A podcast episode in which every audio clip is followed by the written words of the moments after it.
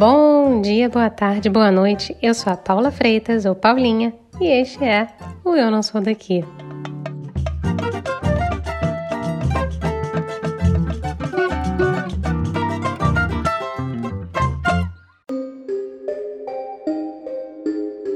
Você é daquelas pessoas que vivem falando que os alemães foram parar no Brasil durante e depois da Segunda Guerra Mundial? E se eu te contar que os imigrantes alemães começaram a ir rumo à nossa terra muito antes disso? Então, ó, vamos dar uns passos para trás, tá? Vem comigo. Lá por 1820, Napoleão já tinha causado o caos e o furdunço na Europa. As guerras do imperador francês levaram boa parte da Alemanha à miséria. As lavouras foram destruídas, casas incendiadas, tiveram inúmeras mortes, as mulheres foram violentadas pelos soldados, aquela coisa triste que a gente acha que já acabou, mas que continua acontecendo em tantos lugares do mundo, ainda em 2022, sabe? Mas Voltando ao início da migração germânica para o Brasil, foi exatamente nesse momento de pós-destruição napoleônica, no início dos anos de 1820, que os alemães começaram a desembarcar no Brasil. O governo brasileiro, que nunca foi besta, procurou atrair gente lá do exterior pagando a viagem, prometeu terras, sementes, gado, isenção de impostos e liberdade de crença. Ai que bonitinhos, né? Pareciam até fofos e queridos, não é mesmo? Bom, os primeiros imigrantes alemães eram camponeses, mas também vieram muitos artesãos, que muitos dizem que contribuíram para o início da industrialização e crescimento da classe média no Brasil.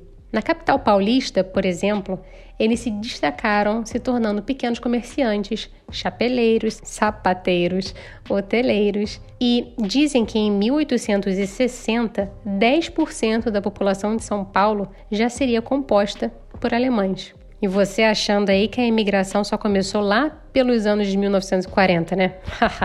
Faça-me rir. Nossa convidada de hoje não chegou no Brasil nos anos 40, como imaginou você, mas em 2014. Elisabeth Frick nasceu na Colônia, cidade da Alemanha. Ela é professora de alemão desde que chegou no Brasil e eu diria que ela se carioquizou bem, se é que essa palavra existe. Ela já consegue até berrar na praia para chamar o ambulante certo mas revela no papo de hoje que ainda tem dificuldade de gritar para pedir para o motorista de ônibus parar na próxima parada. Na conversa, ela conta que a língua alemã nem é tão difícil quanto parece e que ainda não se sente super segura usando gírias brasileiras enquanto fala português. Bora lá? Elizabeth, ou Elizabeth, ou Elizabeth, seja muito bem-vinda ao Eu Não Sou Daqui. Muito obrigada, Paula, muito obrigada pelo convite. Eu que agradeço, agradeço muito e já começo fazendo uma pergunta aí que é a mais difícil talvez da nossa conversa. Qual é a pronúncia correta do seu nome para as pessoas? Na Alemanha é Elizabeth.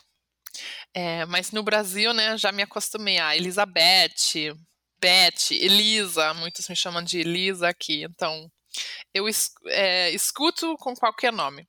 Até que meu primeiro nome é Vera. Então já me acostumei a usar Vera, só que nunca na minha vida na Alemanha usei o Vera, porque na Alemanha não funciona assim, né? Então eu tô acostumada a atender por vários nomes agora. Então é, é Vera Elizabeth. É, na verdade é Vera Elizabeth Catarina, porque né, na Alemanha muitas pessoas têm muitos nomes mas você só usa um e você escolhe qual, né? Você chama tem, tem um nome, você chama Rufname, nome de não sei chamada, né? E você só usa aquele nome. É, ninguém mais conhece os outros, assim, nem seu banco conhece os outros. Então é, é mais diversão dos pais colocar muitos nomes. Ah, queremos colocar todos os nomes dos avós. Tá lá, mas a pessoa não usa. Então, aqui, como Vera é meu primeiro nome, automaticamente acabam usando no médico e tudo isso. E eu já me acostumei, mas nunca na minha vida usei esse nome antes. Olha só, os pais fazendo a vida das crianças mais difícil na Alemanha. É.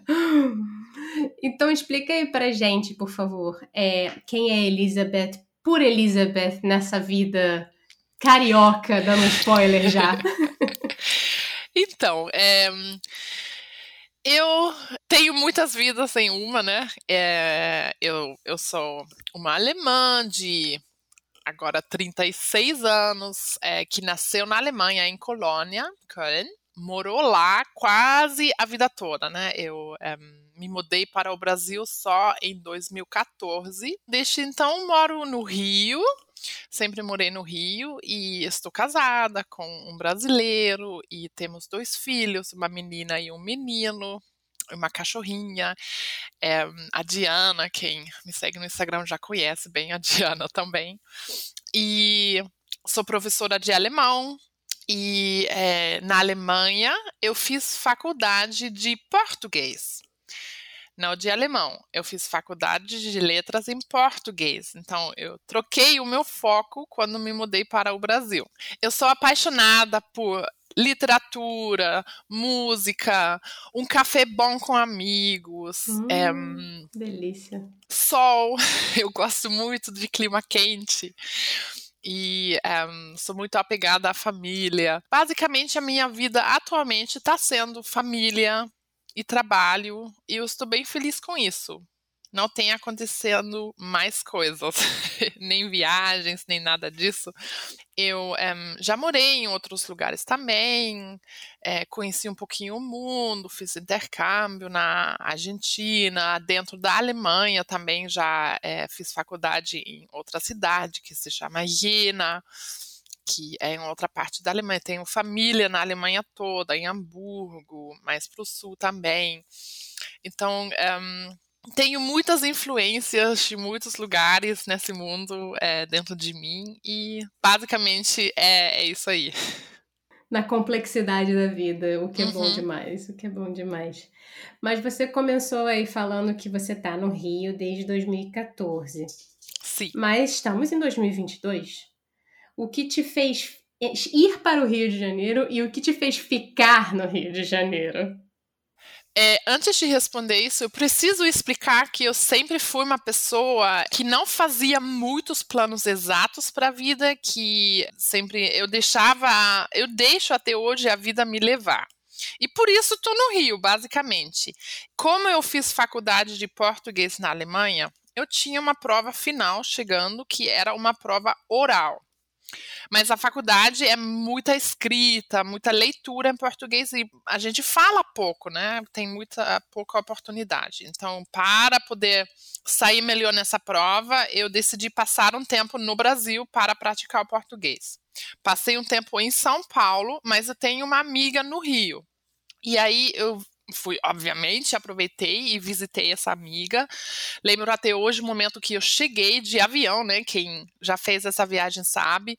Quando você chega é, em voo doméstico no Rio, você passa por cima do Pão de Açúcar, você vê o é, Maracanã, a Baía de Guanabara é muito lindo e eu vinha desse dia a dia de trabalho, estava fazendo estágio em São Paulo, trânsito. Eu gosto muito de São Paulo, mas eu estava um pouco estressada. Eu cheguei de avião no Rio, já estava relaxada. Já gostei do Rio sem ter pisado na cidade. Aí a minha amiga me buscou, é, passei um tempo muito agradável e eu tinha é, um amigo virtual que hoje em dia é meu marido. É, a gente já se conhecia uns seis anos pelo Orkut. E, Olha, é... o falecido Orkut. eu entrei no Orkut, na verdade, para praticar o português. É, ajudou muito. E aí, eu não sei, o contato com ele continuou depois no Facebook e, e nessa época era mais Facebook. Eu postei uma foto do Rio. É, você tá no Rio. Vamos tomar um café, vamos fazer alguma coisa. Então, tudo bem. E é, nos encontramos assim espontaneamente. E nos apaixonamos, foi muito rápido, foi é, uma surpresa muito agradável. Nos conhecemos, era exatamente como eu imaginava. Não tínhamos pretensão de ser um encontro romântico, mas acabou sendo. O final de semana depois, então, voltei para o Rio para visitar novamente. E aí, nesse segundo final de semana, já meio que decidimos: ah, queremos namorar, mas como é possível? Eu na Alemanha, ele no Brasil. Falei, ué, então eu vou me mudar, eu tô acabando a faculdade e vou me mudar para o Brasil, então. Vou fazer assim. Já que eu vou ter que procurar um emprego sim sim, eu vou procurar no Brasil, eu vou para cá. E pronto, decidido e deixa então, eu fiz tudo, organizei a minha vida na Alemanha para me mudar para o Brasil e aqui estou. E sua família na Alemanha não achou, não falou para você, Elizabeth, você tá doida? Não, porque um, eles já estão acostumados comigo querer descobrir o mundo. Como eu já mencionei, né? Com 16 anos, eu passei um ano na Argentina. Eu gostei muito da minha vida lá, eu não queria voltar para a Alemanha. Para mim foi muito difícil voltar para a Alemanha, me reintegrar no país. Caramba. Eu demorei, eu acho que uns três anos para me sentir em casa novamente, para aceitar. Então eu sempre falava, não, eu quero, eu quero morar em outro país. Eu já falava muito do Brasil, porque nessa época também comecei a estudar português porque tem muitos brasileiros em Colônia. Eu acabei encontrando mais brasileiros do que, por exemplo, argentinos. Eu percebi, ah, português é um pouco parecido. Ah, vou aprender. Eu gostava da música. Eu ia muito em, em assim, festas brasileiras. Era a época do Achei Bahia e tudo isso. Eu achei, achava super divertido. E, enfim, acabei aumentando o contato com o país. E quando eu fiz faculdade, eu já não falava mais do Brasil, mas eu sempre falava de outros países na Europa. Eu sonhava com talvez me mudar para Londres, foi antes do Brexit, né? é, Detalhes. Uh é porque eu sempre gostava de cidades com pessoas de fora, de muitos países misturados. Eu, é, eu gosto disso, gosto de cidade grande, gosto de uma mistura viva de pessoas que torna o dia a dia mais interessante. E eu, eu sempre gostava muito de Londres, então estava falando, por exemplo, dessa cidade. Mas por isso eu estava bem aberta quando vim para o Brasil de me mudar para cá. Eu nunca fui uma pessoa muito apegada à minha cidade natal, mesmo sendo em alemão é Lokalpatrioten, eu, eu amo Colônia, eu me identifico 100% com a minha cidade natal. Eu vou defender ela até a morte. Eu sempre vou falar que é a melhor cidade do mundo. Eu gosto muito de estar lá. Muitas vezes eu sinto saudade de morar lá. É, só me trouxe coisa boa na vida. Mas eu é, já cresci com essa noção de que o mundo é grande e é normal se mudar. Meus pais se mudaram muito na vida deles antes de ter ah. filhos. Eles moraram na Alemanha toda. A minha mãe morava na Suíça quando era criança. Meu pai vivia na Inglaterra, é, assim, viajando. Para ele era o que o Brasil é para mim. Ele era fascinado, ele adorava o idioma, as pessoas. Então, eu já cresci meio com isso e é, eu achava normal que em algum momento eu ia me mudar. É, eu acho que eu teria me mudado para qualquer lugar nesse momento, porque eu, eu, ia iniciar minha vida profissional. Se eu tivesse conseguido um trabalho não sei onde, eu teria me mudado simplesmente para começar a vida, né? Então uhum. acabou sendo o Rio e eu, o Rio é muito legal. pois é, como, como é que foi esse início? Porque, bom, você passou um tempo bastante longo na Argentina, você é da Colônia, que é um lugar bastante diferente do Rio de Janeiro. Uhum. Como é que foi esse início, essa adaptação? Então, eu cheguei aqui com um visto de estagiária, né? É, quando eu decidi me mudar para cá, eu tinha que ver como posso ficar no Brasil, porque é muito difícil conseguir um visto para o Brasil. Não é fácil. Jura? Então, é, sim, é bastante difícil. Ou você tem que investir muito dinheiro no negócio local, ou você tem que né, conseguir um visto de trabalho mas aí tem que ser. É, o que sempre é, tem que ser um trabalho que ninguém do Brasil poderia fazer. Iniciando a vida profissional é difícil conseguir. Ou você tem que casar. Só que eu não queria casar tão rápido. Então eu procurei outra opção. Eu consegui um, estagia, um estágio de quatro meses no Goethe Institut do Rio. Hum. E quatro meses achei um bom tempo para testar a cidade. E então cheguei já com o dia a dia normal, horário comercial no Goethe Institut, fazendo meu estágio. Só que, para quem conhece o Rio, eu um, eh, morava na casa dos meus sogros na Baixada Fluminense não no centro do Rio. Então, eu já cheguei fazendo aquela viagem de metrô toda, cada dia, que é um dia a dia muito pesado e a realidade de muitas pessoas aqui. Você pega o metrô lotado ao ponto de quase não conseguir entrar.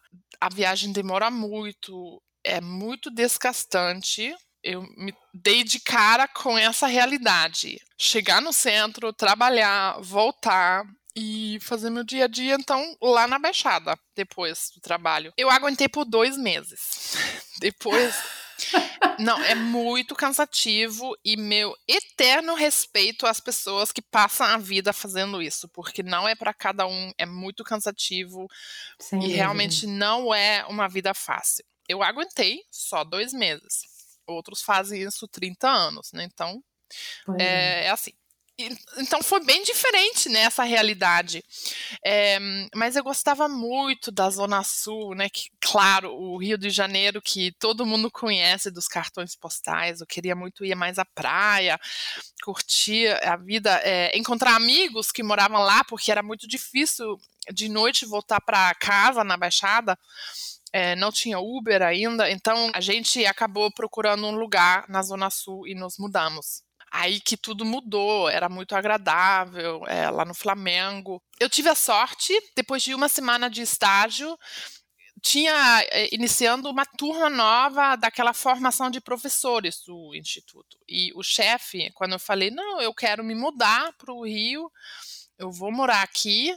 Ele, oba, uma alemã com visto provavelmente vai se mudar para cá. É, você não quer ser professor aqui? E parte do meu estágio era também da aula de conversação, então parece que gostavam e me ofereceram fazer parte da turma. Eu aceitei, então eu já estava também dando aula desde o início e bem inserida no dia a dia de trabalho, tinha que estudar depois do trabalho para essa formação. Então foi, foram assim quatro meses corridos, né? Então uhum. não deu tanto tempo para parar pensando. E eu sabia que ia voltar para a Alemanha em dezembro para preparar a mudança de verdade, vamos dizer assim, né? Eu, eu tive bastante tempo para me orientar sabendo que uma pausa, é, né, uma uhum. volta para minha cidade estava lá na frente. É, eu preciso dizer, eu nunca tive aquele momento, hoje vou me mudar para o Brasil. Foi aos poucos, né? Eu viajei algumas vezes para o Brasil, eu sempre já trouxe coisas e de repente um dia eu acabei ficando mais tempo, vamos dizer assim. Eu nunca é, tive um momento certo, um dia certo em qual me mudei.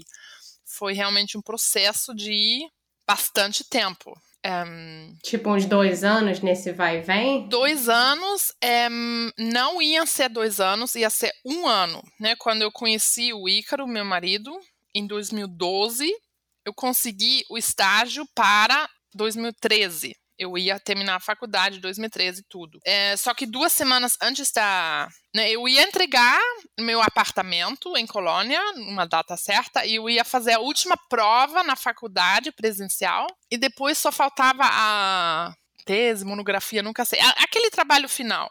A monografia. Esse, é, essa eu ia fazer do Brasil. Então, realmente faltava pouco para encerrar a vida lá.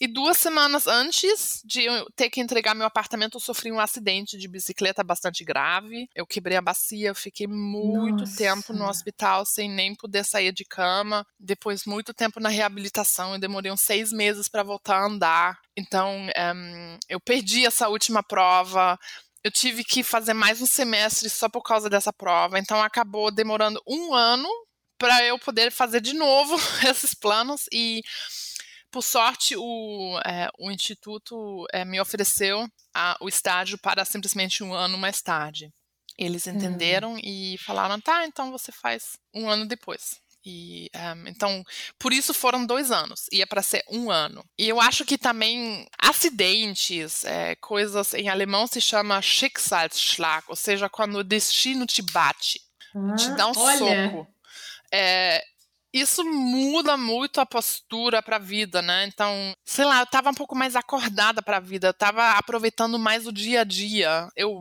fiquei aproveitando esse tempo para pensar o que realmente quero fazer com a vida, eu tô no caminho certo, é isso que eu quero fazer. Então, eu acho que eu tava até um pouco mais leve quando cheguei aqui. Eu consegui aproveitar de outra maneira e simplesmente ver o que está acontecendo.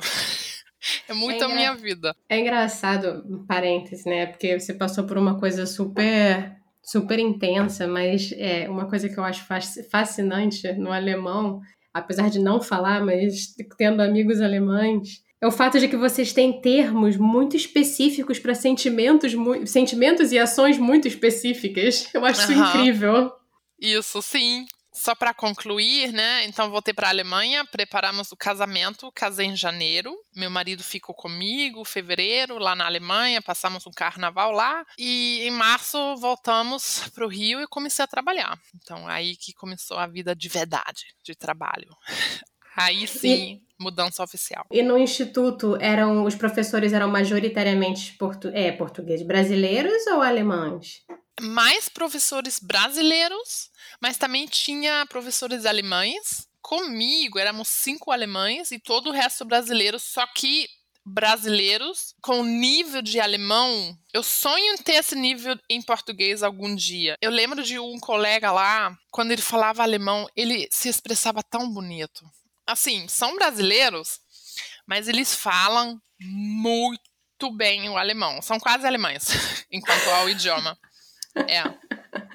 Isso provavelmente te ajudou também, né, no início da inserção dentro da cultura, de ter pessoas que falavam a sua língua, apesar de você ter estudado português, né? Sim, com faculdade. certeza, porque né, o, a, a, não é uma empresa, o Goethe Institute, mas um, é um ambiente de trabalho brasileiro alemão. Então, é, o chefe era alemão. Então, eu acho que a cultura de trabalho é muito diferente. Só que eu nunca senti isso porque eu já comecei a trabalhar numa cultura que já era misturada. Então, o que eu estava acostumada da Alemanha, de repente, eu podia continuar fazendo né? Uhum. É, mas assim, trabalho de professor sempre é um pouco diferente. Você não está lá no escritório com seus colegas. Eu tenho, eu tinha colegas que eu nunca via, né? Você só vê os colegas que estão dando aula no mesmo horário que você rapidinho no intervalo. O trabalho de professor é muito você vai lá para a aula e fecha a porta e todo o resto que trabalha com você não existe nesse momento. Isso é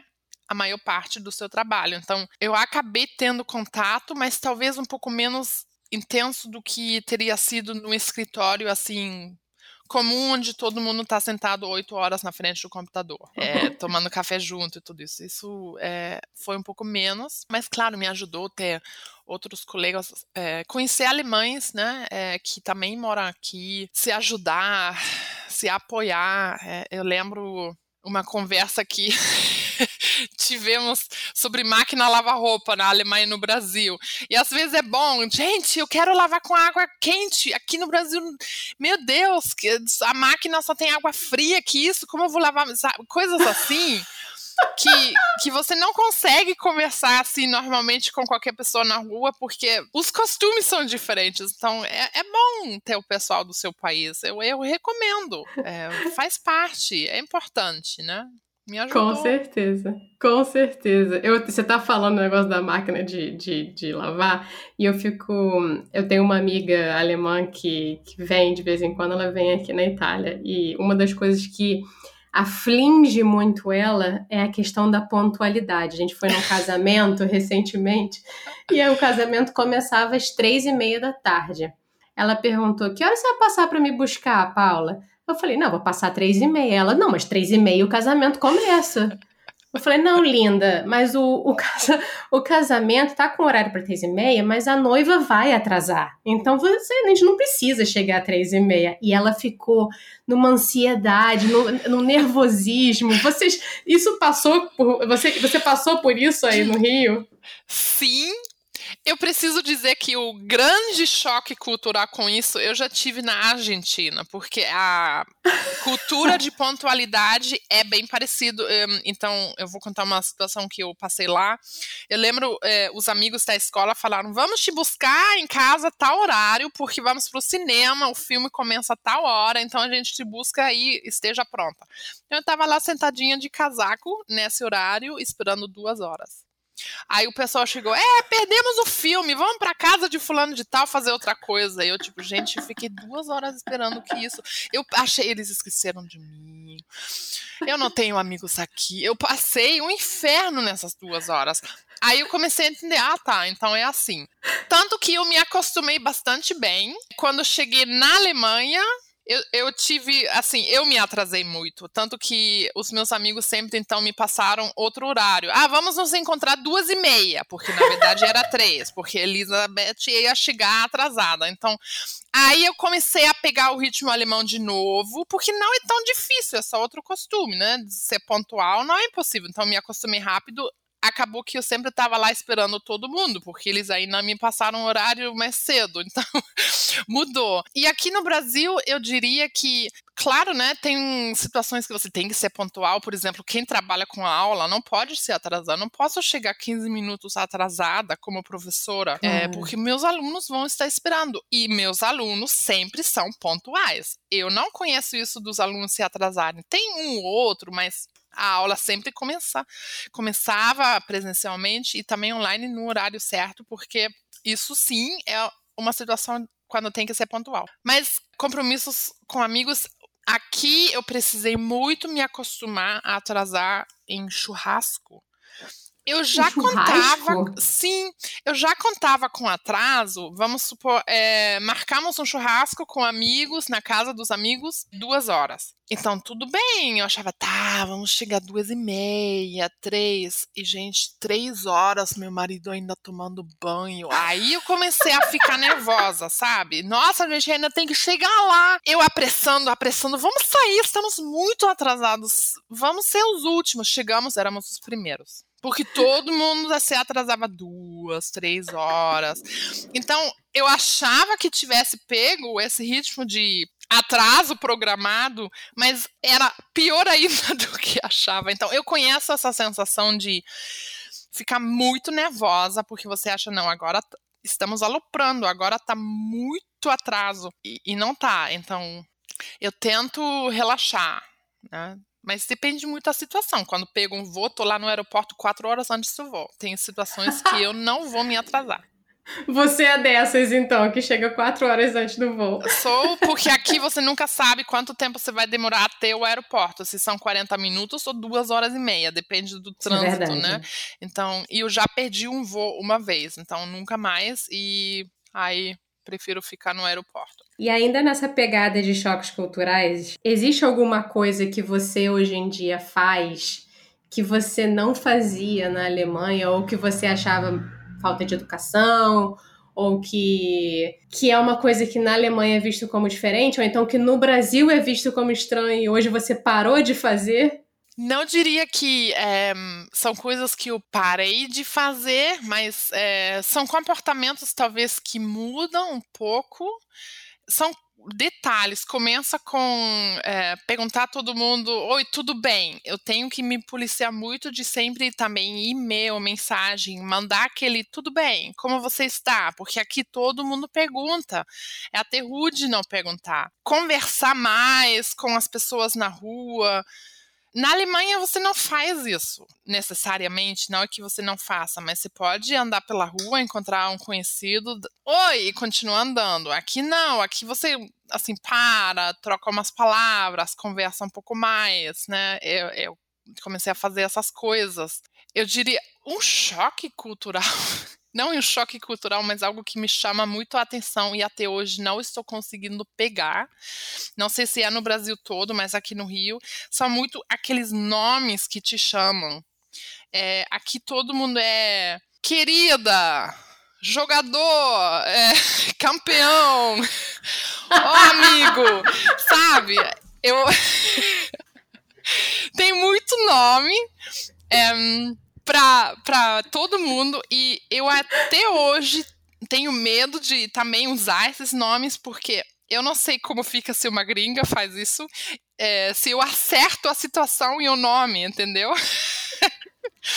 eu nunca sei, eu fico meio, oi moço, oi moça, eu peguei isso, mas disso eu não saio. Então isso é algo que me chamou muito a atenção e eu não sabia o que dizer, porque aquele. Na, na, Alemanha é muito Entschuldigung, né? Licença. Você começa tudo com licença. Você quer pedir comida no restaurante, chama o garçom com licença. Você quer, sei lá, descer do ônibus funciona diferente, mas se fosse como no Rio, você tem que avisar o motorista que quer descer, seria sempre licença. E eu fazia isso, licença. Ninguém me ouvia. Nada funcionava, eu não conseguia ser ouvida com meu licença, Tadinha. licença. Então eu falei, meu Deus, como eu faço? Isso foi muito difícil para mim, parece ridículo, mas eu eu fiquei feliz quando descobri o moço e moça, porque sempre funciona não falta o respeito e me escutam.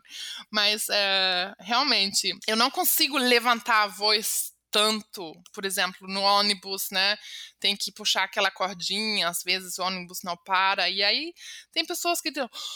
Ô piloto, para aí, vou descer. Eu, tipo, gente, eu simplesmente teria esperado até o próximo ponto, porque eu não.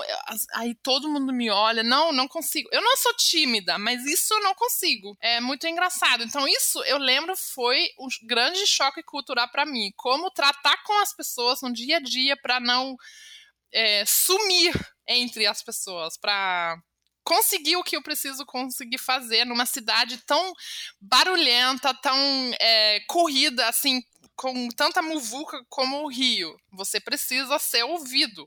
Você precisa dizer: Oi, tô aqui, preciso disso, porque senão outra pessoa vai ser mais. É, eu acho que eu acho que a situação clássica, e eu não sei se eu não sei se seu marido faz isso ou não, ou se você já se sente confortável a fazer isso ou não, mas eu acho que a situação da praia talvez seja um outro lugar onde as pessoas gritam, né? Você chama o do queijo, o do mate. Aí é mais fácil porque eu sou gringa, eles sempre vêm até mim.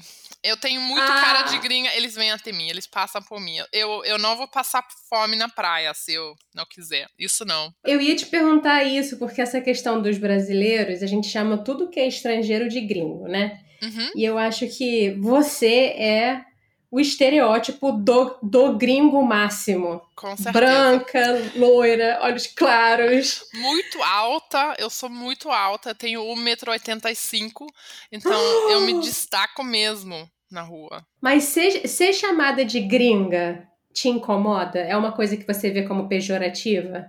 Não, assim, Depende um pouco da situação. Em geral, diria não. Para mim, é só um nome que usam para estrangeiro. No início foi um pouco complicado entender que é estrangeiro, porque em cada país da América Latina, gringo é outra coisa. No México são as pessoas dos Estados Unidos, na Argentina são pessoas loiras, não precisa ser de fora, pessoa loira é gringo. E aqui no Brasil, então, são todos aqueles de fora tem pessoas que usam como pejorativo, mas assim, não, tá, tá tranquilo para mim. É uma palavra até prática. Você deixa muito claro. Eu, eu diria mais o que me incomoda é, é essa estampa de gringa que tenho na testa. é, eu, é, numa cidade tão turística quanto o Rio, é, eu sinto que me complica às vezes um pouco me integrar mais. É, Jura? Sim, porque né, pode ser que eu só seja turista, as pessoas me tratam diferente. Bom, eu preciso dizer, eu moro há um bom tempo em Copacabana e você começa a conhecer as pessoas que você vê sempre. Então, o pessoal do supermercado, da padaria, da banca, assim, me conhecem já, sabem que eu moro aqui, tudo bem. Mas um, eh, quando eu encontro pessoas na academia, num bar, assim, pessoas é, na vida social, eu sou muito a gringa, né? É, não e nem por maldade, eu entendo, é muito interesse de onde eu sou, quem sou, blá blá blá. Mas é, o foco geralmente está é, em mim, no fato de eu ser, ser gringa, e, e não chega a ser sobre Elizabeth, sabe? Eu sinto Entendi. que eu, eu sou a gringa, mas nunca consigo falar muito sobre a Elizabeth, que também é difícil, né? É, porque vocês que moram fora também devem conhecer isso.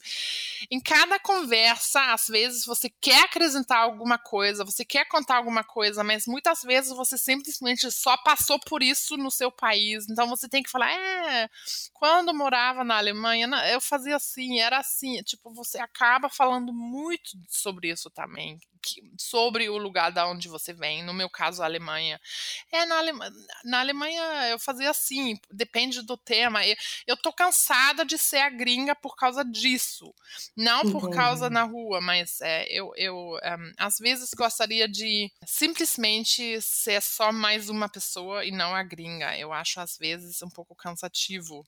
É, mas eu acho que todo mundo que emigra que fala com sotaque, que tem uma aparência um pouco diferente, ou que tem experiências de vida diferentes que todo mundo passa por essa situação, que às vezes você quer só ser só mais um, mas sempre vai ser um pouquinho diferente pelo fato de ser gringa. Então, não é a palavra que incomoda, às vezes é o fato de eu ser gringa me incomoda porque às vezes queria só fazer parte, sabe? Aham. Uhum. Tipo, só me pergunta o que, que eu fiz no final de semana.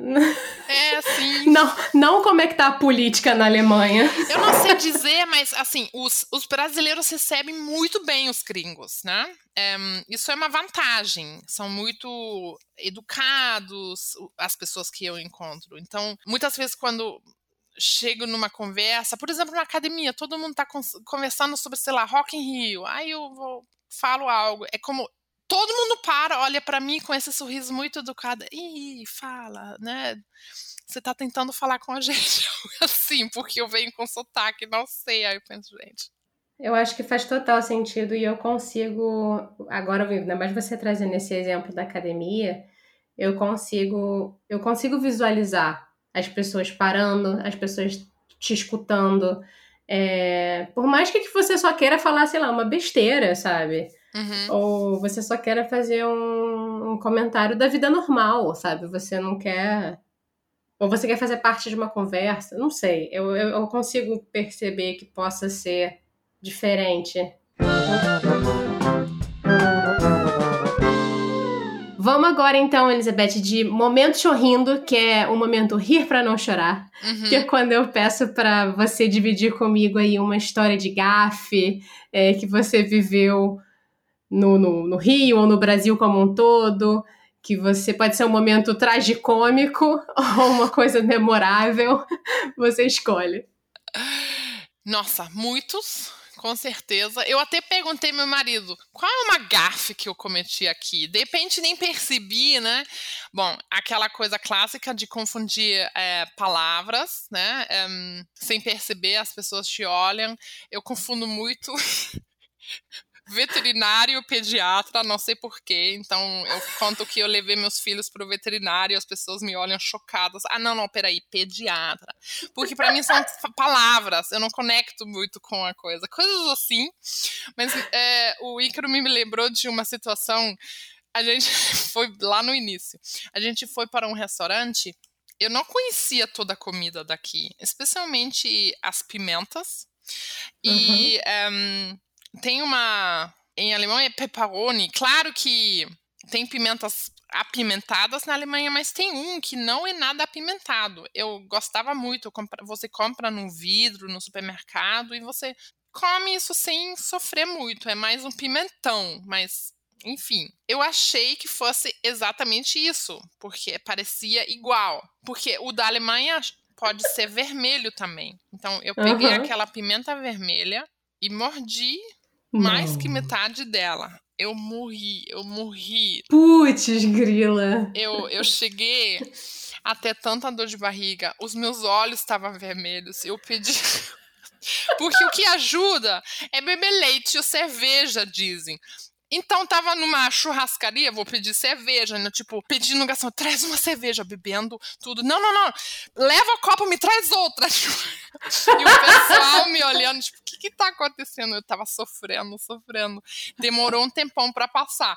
O Ícaro se divertindo muito, porque, né, eu imaginei, é engraçado. Mas é, isso com certeza foi uma experiência única e um erro que nunca mais cometi. Eu agora sei que é, a pimenta aqui é apimentada. então nunca mais fiz isso, com certeza não. Não cometi essa gafe, mas eu sei que muitos alemães que vêm aqui, é, a situação na praia, né? É, essa situação de trocar roupa na praia. Eu também sempre Oi? queria fazer isso. Aham. Uhum. O alemão. Como assim? Então, Na Alemanha, como é um clima um pouco mais frio, tem praia na Alemanha, né? É, mas a praia que frequentamos no verão ou é uma piscina ou é um lago, mas tudo bem.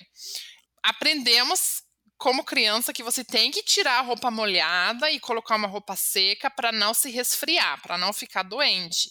Os alemães aprendem a arte de trocar roupa embaixo de uma toalha. Você Na praia, toalha, ao ar livre. Ao ar livre. Também é uma cultura, mesmo se a toalha cai. Ai, gente, então todo mundo te viu, mas meu Deus, vai, vai acontecer o quê? É, é, mais, é uma cultura um pouco mais relaxada com nudez do que os brasileiros, né? É, tanto que a sauna é pelada e misturada, né? É, criança tem muita criança pelada nos lagos, né?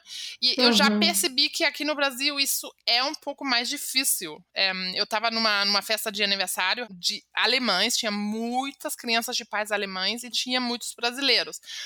E criança, né, de, sei lá, um ano e pouco, dois anos, às vezes não é tão fácil colocar o maior a é, sunga. Claro. A criança quer correr, então os pais alemães chamam, deixa correr, vai acontecer o quê? Entra na piscina assim, qual a diferença faz? E os brasileiros, mas você vai deixar assim? Você tem que botar uma. Assim, eu já vi essa diferença tão cedo. Então, as crianças na Alemanha. Pff, correm mais livres. Então você tá um, talvez um pouco mais relaxado. Eu, com vontade de botar minha toalha lá na praia, trocar roupa. Eu tenho certeza que eu cheguei a fazer isso em algum momento, mas eu percebi logo que isso não se faz aqui. Aqui você bota roupa e vai com a roupa molhada, e se você tem que viajar duas horas para casa, você vai com sua roupa molhada cheia de areia se você não tiver um lugar para se trocar. Eu devo dizer que nesse sentido eu acho que faz muito mais sentido você trocar e tirar a roupa molhada do que a gente do jeito que a gente faz no Rio, que é ficar com a roupa molhada por horas infinitas. Sim. Sim. Tudo bem, o clima é mais quente, né? Não vai fazer nada, você não vai ficar doente. Mas é, com certeza é mais agradável. Mas você se acostuma. E aí eu passei pelo teste que eu imagino que todo gringo passa o teste do pé. Pé com areia pé? no chinelo. Todo mundo que chega no Rio, que eu conheço, fica com a pele extremamente machucada no início, especialmente entre os dedos do pé onde o chinelo vai, por causa disso, porque a pele não aguenta areia no chinelo. Abre todo o pé. E hoje em dia eu ando tranquilamente com chinelo e areia, não me machuca nem nada, mas sempre que vem me visita, ai, isso machuca, tem alguma água aqui para lavar o pé? Ou seja, você vai se acostumando às coisas que todo mundo faz. Então, gringo que chega aqui tem isso, ah, eu quero trocar minha roupa, eu tenho que lavar meu pé. É um pouco mais difícil lidar com as regras daqui. Então, é, aí, hoje em dia, eu eu levo mais o jeito brasileiro. E também aprendi não leve toalha pra praia, você vai se identificar muito como gringo, tem que levar uma canga. Primeira regra. muito bom, muito Não vá bom. de toalha nunca, tem que ir de canga. Então isso também tô fazendo e uso a canga como vestido para ir para casa. Moro perto da praia. Então essas coisinhas eu aprendi. São coisas pequenininhas, ninguém te fala, mas você passa por esse processo. E você, e você falou aí que você comete, se, se você e pessoas estrangeiras como um todo tendem a cometer alguns erros dos falsos cognatos, né? Da questão uhum. da língua e tudo mais. E você, como profissão, você ensina para os brasileiros a falar alemão. Como é que é para você ensinar uma língua que, para mim, desculpa, não me mate virtualmente, é que é tão difícil? Tem professores que falam: ah, mas alemão não é difícil, é possível. Alemão não é fácil, é, com certeza. Infelizmente, é um desafio, sim, mas é possível se você aceitar que é diferente que o português. Tudo é diferente. Por exemplo, em português, os verbos são muito difíceis. É, tem muitos tempos verbais. É, parece que quando você acha que aprendeu todos, aparece mais um que você nunca viu e nem sabe aplicar. Em alemão, os verbos são relativamente tranquilos, mas aí tem a declinação dos é, substantivos, ou seja, a complicação do alemão é totalmente outra coisa que a complicação do português. E como é totalmente outra coisa, você vê aquilo. Eu, eu sei, por exemplo, para mim, em português é o subjuntivo, não existe su subjuntivo em alemão. Eu nunca entendi para que precisa de um tempo verbal. Para que não é necessário. Em alemão vive, vivemos sem e dá para entender tudo. Então, eu acho que meus alunos devem pensar assim é, quando aprendem a declinação. Para que acusativo e dativo se em português vivemos bem sem? Por que preciso aprender isso? Por que isso complica a minha vida? Então, eu acho que uma vez que você aceita que é assim, que vai ter que aprender, se você quiser falar, facilita a sua vida. Você vai ficar mais aberto, mais tranquilo e menos revoltado. Então, eu acho que o primeiro passo é a aceitação das diferenças, como sempre, né? E tudo bem, um, eh, o alemão começa.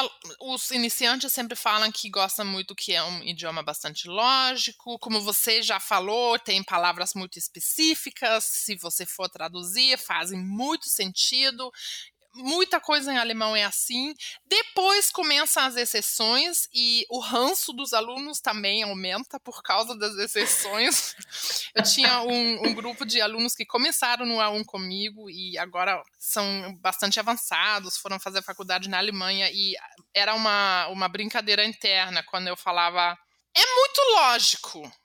E aí já riram na minha cara, porque a partir do B2 falando, ah, tá, essa lógica vai ser destruída por exceções. Então, tem isso sim, e, e, tem que aceitar. Mas eu diria que é, é divertido ensinar, é, porque os alunos, a maioria dos alunos realmente está com muita vontade de estudar, é, muito interesse na cultura alemã, é, ou austríaca ou suíça, mas na maioria das vezes é a cultura alemã tem alguma ligação pessoal, eu acho isso muito importante para qualquer idioma, ter algum interesse pessoal. Ah, eu quero ler tal livro em alemão, eu tenho família da Alemanha, eu quero me mudar para lá, é, sei lá. Alguma, eu gosto da história, é, alguma coisa assim tem que ter.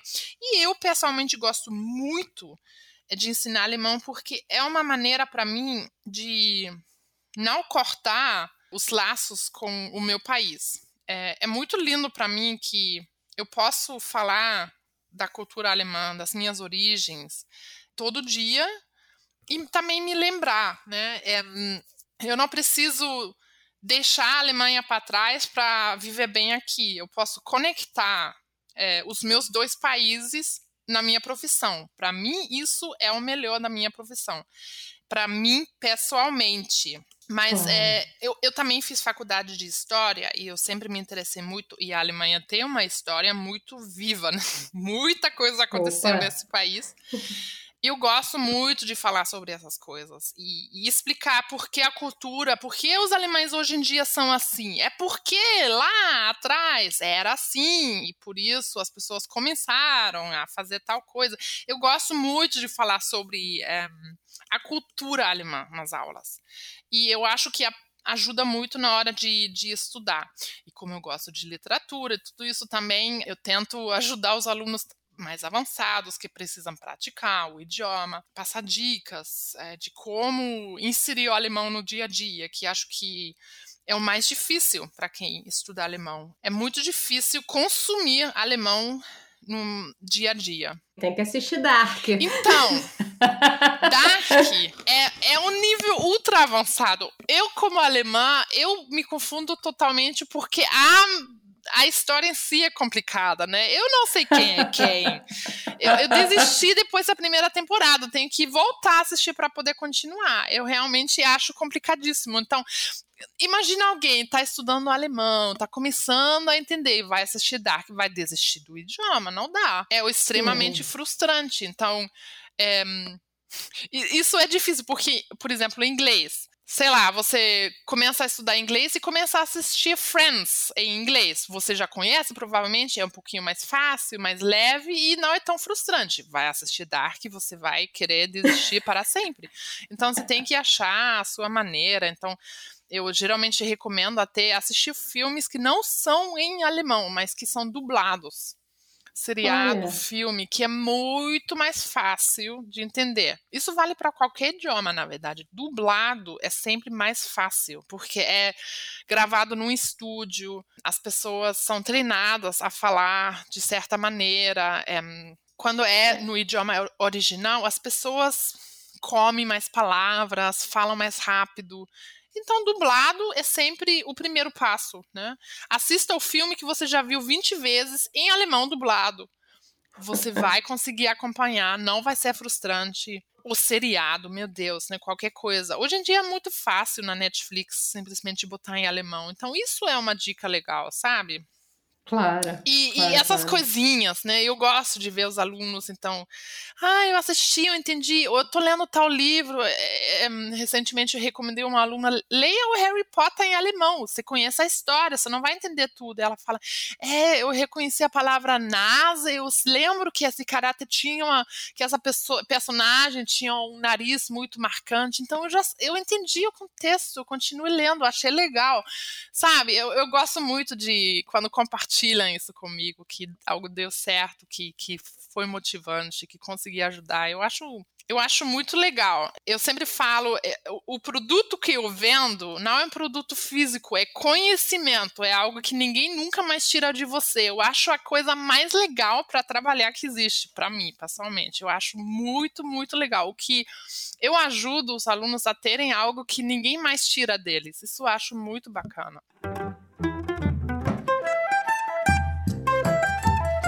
Olha, vamos agora para o terceiro bloco, que é o momento bate-volta, que é quando eu faço umas perguntinhas super rápidas. Você fala, eu vou te falar um negócio ou te perguntar uma coisa, você fala a primeira coisa que vem na tua cabeça, tá? Tá bom. Vou deixar você respirar fundo. Tomar um gole de café, tá? então vamos lá. Vou começar fácil, tá? Uhum. Dar aula online ou ao vivo ou os dois? Online, porque me facilita muito. Com as, os filhos, né? Eu consigo continuar a dar aula mesmo se alguém tá doente e tudo isso. Nadar no mar ou esquiar? Esquiar. Não me matem. Eu moro no país errado. Eu...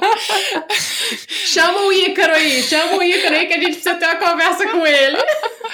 ele, ele só andou de trenó comigo. É, não, é porque eu cresci esquiando, realmente. Eu aprendi a esquiar e andar ao mesmo tempo. Eu passei a minha vida esquiando. Meus avós tinham apartamento na Suíça e eu amo, eu fazia competição. Tipo, eu gosto muito de esquiar. Eu me sinto muito no meu elemento. E o mar, para mim, é uma coisa mais assustadora.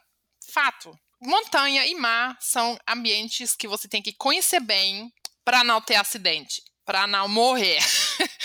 e eu não conheço bem o mar, eu já fiquei presa em corrente, não consegui sair e nas montanhas Caramba. eu nunca passei de Eu gosto muito do mar, mas esquiar é, vem mais natural para mim. Tudo bem, a gente vai continuar gostando de você do mesmo jeito. Agora, uma gíria carioca que você acha muito louca. Ai, gente. É, a primeira gíria que aprendi é, foi de ralo. Eu sei que nem todo mundo usa, é, mas todo mundo falava que eu via. Nossa, foi de ralo, foi de ralo. Ou seja, por pouco não foi ferido, por pouco conseguiu passar dessa. Essa foi a primeira que eu aprendi eu acho que o que tem muito xingamento no dia a dia que todo mundo usa como se não fosse xingamento. Eu acho, eu acho engraçado, eu gosto disso. Eu, eu já também peguei essa mania um pouco, mas eu, eu tenho certeza que uso gírias cariocas sem saber que são gírias. Mas gírias são muito difíceis e no início eu não conseguia entender nada por causa das gírias. Porque é muito único isso aí. Agora, a coisa que mais te irrita no Brasil é? quando você lida com obra e é mulher. Eu não sei porquê. Eu mexo em tudo. A primeira coisa que eu comprei foi uma furadeira. Eu sei como funciona. A única coisa que não sei é elétrica, o resto eu sei. E quando eu fiz obra e tentei opinar, eu nunca me senti muito levado a sério. Isso me deu raiva. Eu não sei porquê, não sou profissional por ser mulher, mas eu conheço outras mulheres que relataram a mesma coisa. Então, isso é algo que eu gostaria que mudasse. Mulher também mexe em obra e consegue é, conseguir um bom resultado. Insira aí edição, bora inserir palmas. Palmas, palmas. Agora, assistir um Fla-Flu ou alguma competição das Olimpíadas de Inverno? Fácil essa, hein? Com certeza assistir Olimpíadas de Inverno porque eu gosto muito de assistir esqui, porque eu conheço, né? Eu não entendo de futebol. Um lugar no Rio que todo gringo ama aí, inclusive você. Jardim Botânico. Olha, surpreendente. Sim. Todo mundo gosta muito. E eu adoro o Jardim Botânico. Claro, a praia todo mundo adora, né? Não preciso nem mencionar, mas Jardim Botânico todo mundo achou muito legal. Uma comida alemã que você sente saudade? Lakritz é um doce, é um doce em, em português, né? Alcaçuz é, é, é da, como da Haribo, aquelas palinhas só que é preto. E se você não cresceu comendo isso, você provavelmente nunca vai entender por que alguém pode gostar disso. Eu adoro, mas é impossível comprar no Brasil. Eu sinto muita falta. Agora, uma comida brasileira que você ama? Bobó de camarão e churrasco. duas coisas altamente leves, obviamente. Aham, com certeza.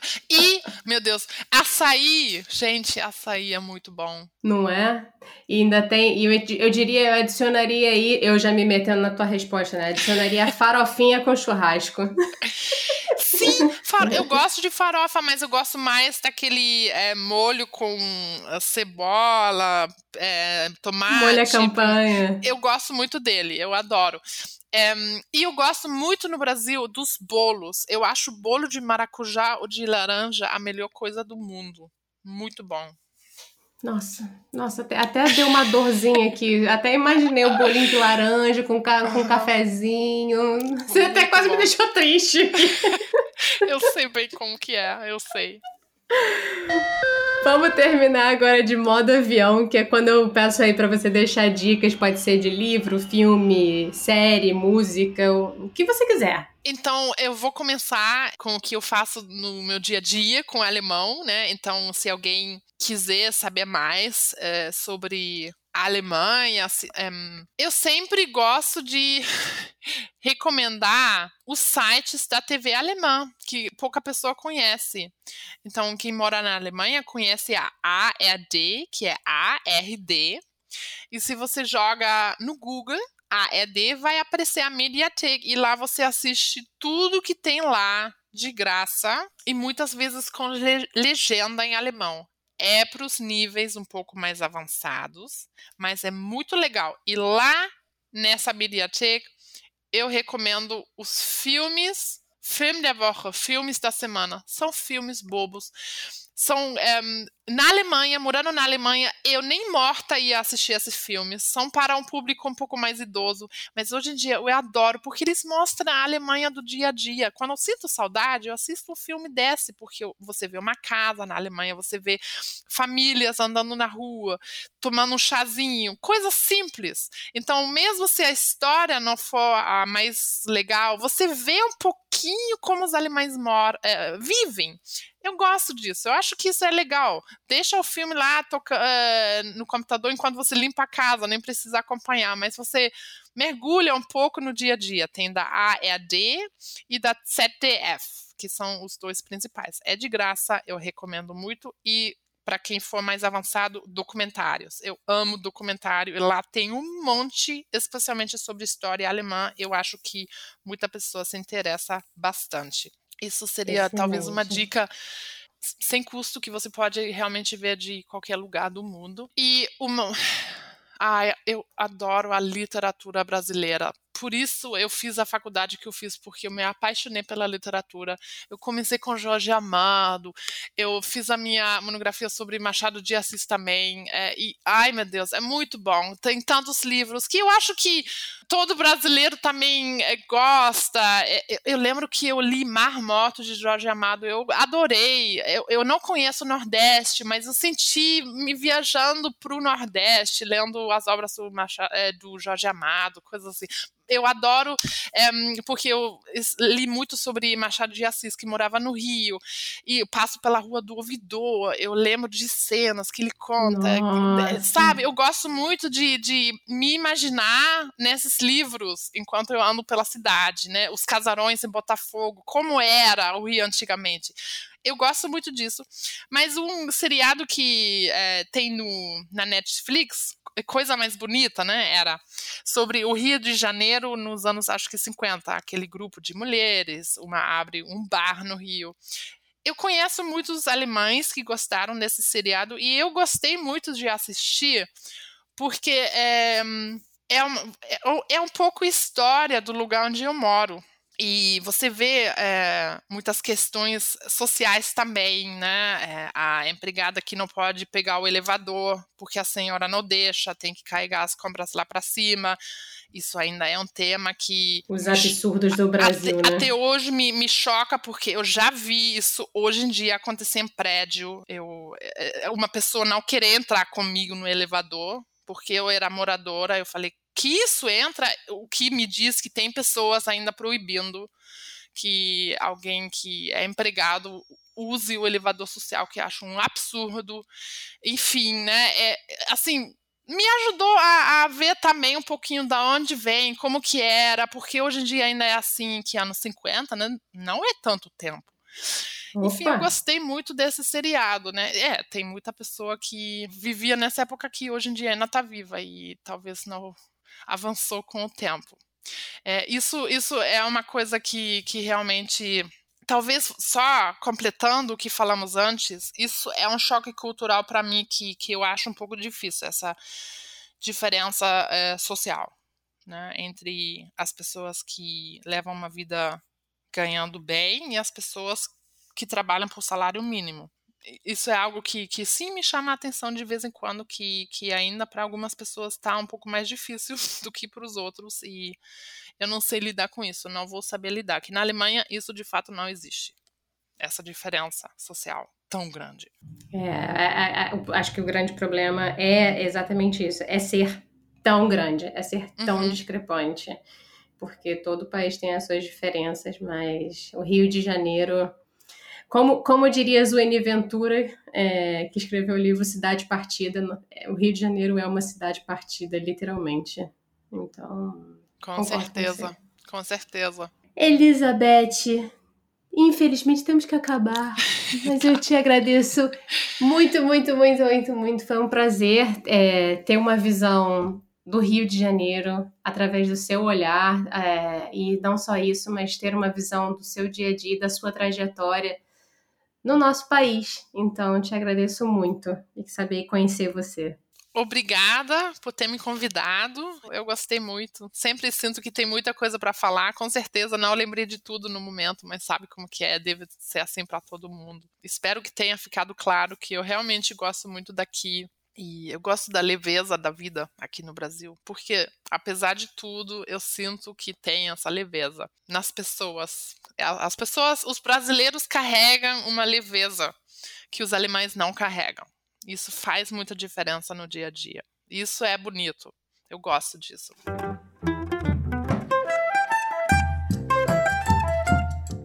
A gente sabe que a situação dessa semana tá complicada, mas a gente espera que você não perca a esperança, vá votar no fim de outubro dando um futuro melhor ao nosso país. Afinal, a Elizabeth e os milhões de brasileiros morando na nossa terra merecem.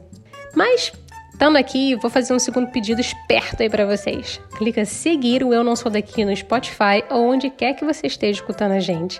E aproveita para deixar cinco estrelinhas.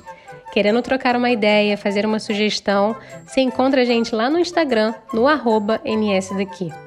O Eu Não Sou Daqui foi apresentado por Paula Freitas, editado pela Mariana Borba, design gráfico da Gabriela Altran, suporte de conteúdo das redes sociais da Luma Mundim e consultoria do João Freitas.